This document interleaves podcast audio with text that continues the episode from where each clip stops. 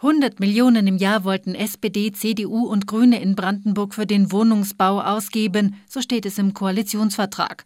Von Anfang an war es aber viel mehr und in diesem Jahr hat das Land doppelt so viel wie eigentlich geplant für Neubau und Sanierung von Wohnungen vorgesehen.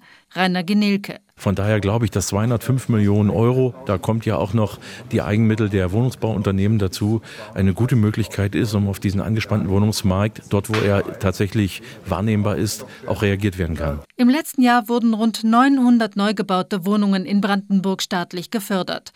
Wie viele es in diesem Jahr werden, stehe noch nicht fest, so Genilke. Der Grund, die Baukosten hätten sich in den letzten acht Jahren um 80 Prozent erhöht, also fast verdoppelt. Der Krieg Russlands gegen die Ukraine verteuerte Holz und Stahl, so Genilke, doch auch die gesetzlichen Auflagen für die Bauwirtschaft seien ein Kostentreiber. Viele private Investoren hätten Bauvorhaben deshalb verschoben, so der Minister. Genilke appelliert an die Bundesregierung, keine weiteren Auflagen zu beschließen, zum Beispiel für das Heizen und für das Dämmen. Wir müssen am effizientesten CO2 einsparen mit dem einen Euro, den wir immer ausgeben.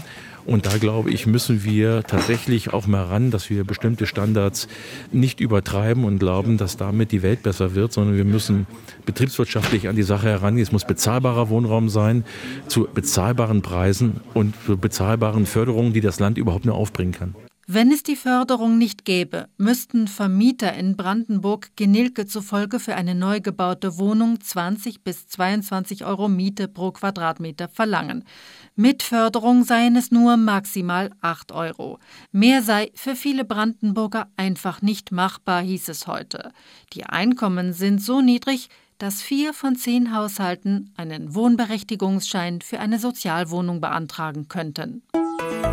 RBB 24 Inforadio vom Rundfunk Berlin-Brandenburg.